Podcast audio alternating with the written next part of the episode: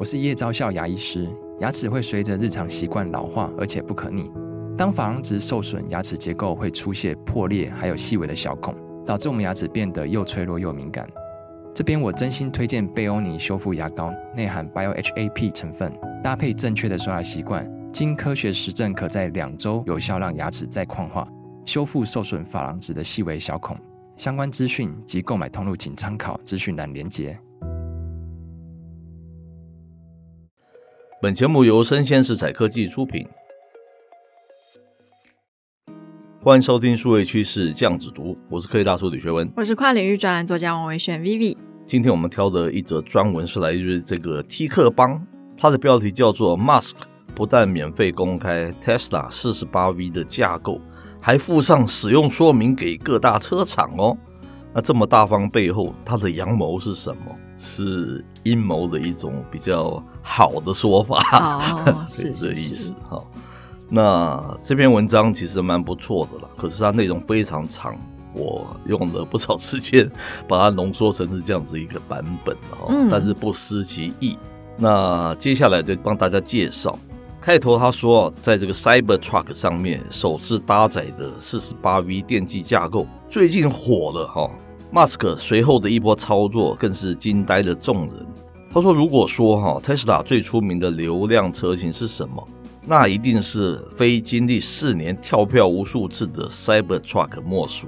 而热度哦随之发酵的，还有这次 Tesla 为 Cybertruck 准备的各种黑科技啦。那最近几天哦，其中一项技术更是引起了业内外广泛的讨论，那就是在 Cybertruck 上面首次搭载的 48V 电气的架构。那内文也提到了非常有意思的是呢，Mask 他还公布了他的专利系统设计图，并且贴心的给各大车厂奉上一份使用说明。随后，福特的 CEO 吉姆还就此向 Mask 表现了他的感谢之意。一时之间，48V 的电气架构成为车圈的热搜。但是，48V 的架构到底改变了什么呢？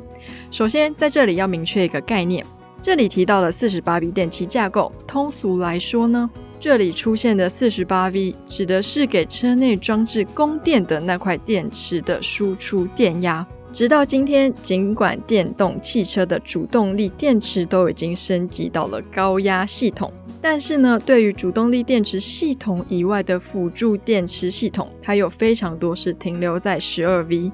也就是说，如果你想在车上煮火锅，哈，就是需要非常高的电压，那你要去找驱动车辆的那块主动力电池。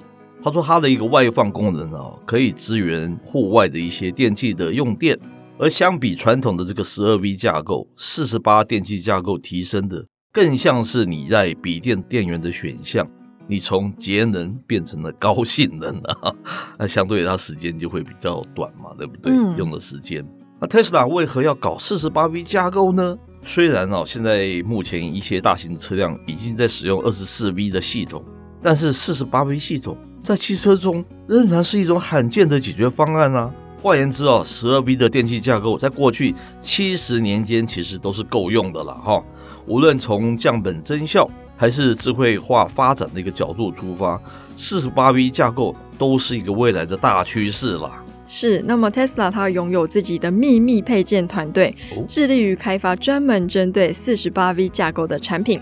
例如像是照明、脚车或者是空气压缩机等等哦，这些产品呢，旨在与 Cybertruck 的系统无缝协作，为客户呢提供根据车辆功能量身定制的各种高品质配件。而这种 48V 架构的私人定制，也让 Tesla 它未来的产品在配件和附加元件方面呢，都具有更显著的优势。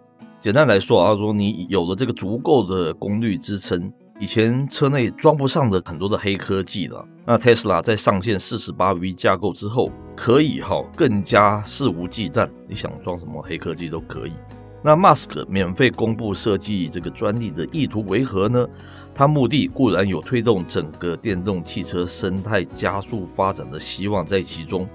但更多的还是希望借此来引诱哦一些供应商入局 48V 架构元件的生产，从而降低自身的一个供应链的成本，进而哦寄希望于引领相关业态技术的标准。而对于各大车企来说呢，现在有了特斯拉提供的使用说明，或许也会对这些 48V 架构起心动念。至少呢，现在积极响应的就已经有福特一家了。毕竟传统车企大部分是处于转型的阵痛期，在接下来的两年开发全新一代的电动汽车，趁此机会呢，可以重新调整技术路线跟零件，也不失为一个好选择。这里就要夸奖 Musk，如果不这么做，他就不叫 Musk 了，对不对？嗯，我实在是非常佩服这个人了哈。不管大家对他的各种意见是什么，我们之前有报道过嘛，Cybertruck 好像对他的财务不会是很好，对不对？对，甚至于可能会拖垮他部分的营收嘛，嗯、对不对？可是这个人仍旧这么做，高瞻远瞩的一种想法，对不对？嗯，现在大家的确是用十二 V 就够。但是它一举提升到四十八 V，就是说它会有非常多的 module 可以融入车子里面，让这个车的概念跟使用可以完全跟我们过去想象是不一样。Even 它是有可能会赔钱的。哎，戏骨大佬现在还有多少人会做这样事情呢？嗯，啊，你知道他赔钱，可是他可以引领数位科技不断的往上升，大家还愿意这么做吗？我们去看看这几家就知道，对不对？大家现在都躺着赚，因为垄断，然后好赚，然后没有人可以跟你竞争。稍微有个冒出头，你就把它买下，把它并购，多舒服的过日子啊！谁会想说砸很多钱，然后他又不怎么赚钱？为了提升整个生态可以起来，可以加大电动车发展的一个想象空间，我觉得真的是非马斯克莫属。我们这边真的是要给他鼓鼓掌。对，可是如果说我们用比较商人心态去探讨他的这个大方，是我想到，因为他其实文章里面有提到说，有了四十八 V 这样的架构之后，你的黑科技的一些应用，它的电力、它的 power 就会相对的不足，那就代表说它在副产品这一块，它会有很大的发展空间。是，那为什么这样说呢？因为哎，大家用的是它的系统啊，没错，所以基本上用它的架构的前提之下，它要去跟其他车厂做间接，我觉得相对来说也是容易的。我们最近从不管是国际的新闻或者台湾的新闻，Tesla 的销量虽然好像一直都还是不错，可是好像也是陷入了一个停滞。没错。然后整个电动车市场好像整体是有在成长的，可是当今天传统车企追上来的时候，嗯、它也蛮容易就是被人家追平啊，或者甚至是追过。是有这个机会的。是。那我们以前一直想到说，其实现在数位经济有一个还没有被应用到的空间，就是车内情境嘛。没错。如果说它的车内情境真的打造的非常成功，嗯、那今天其他车厂可能要 copy 不是这么容易的前提之下，我们今天的 power 是相容的，那我就搭载是不是还有可以省掉一波就是研发的成本？是。所以我觉得。当然了，他愿意公开这件事情值得鼓励，也是狼子野心。对对对，他背后他到底看的是什么东西？我觉得也是值得我们细细的观察。是，他就是一举拉抬到这样子的一个高度，对不对？嗯，如果能够成功的话，大家都会 follow up，然后就会遵循他的标准，就有更多的那种四十八 V 相关产品的一个供应链，他也不用个人，就是个别的公司去支撑他这些成本的。这个方面我是觉得非常佩服他哈，起码现在戏骨这个圈里面，我觉得他是勇于去冒险，勇于去提领大家在科技上面可以进步的非常重要的领袖，大概是这样子的想法。那另外一个层面，他虽然说大局公开了，还附上使用说明书，未来可能对于四十八 V 的产品下单会变多，所以供应链它就可以分担一些成本。那我看到它背后的是四十八 B，可能就意味着它成本相对来说比较高，那可能也投射到说 Tesla 的售价会比较高，嗯、所以如果大家都用四十八 B 的话，可能大家会一起变贵，那这时候 Tesla 它就不会是特别贵的那一款。是，好，Good point。好，以上内容播到这边告一段落，我是科技大叔李学文，我是跨领域专栏作家王维轩 Vivi，我们下回见喽，拜拜。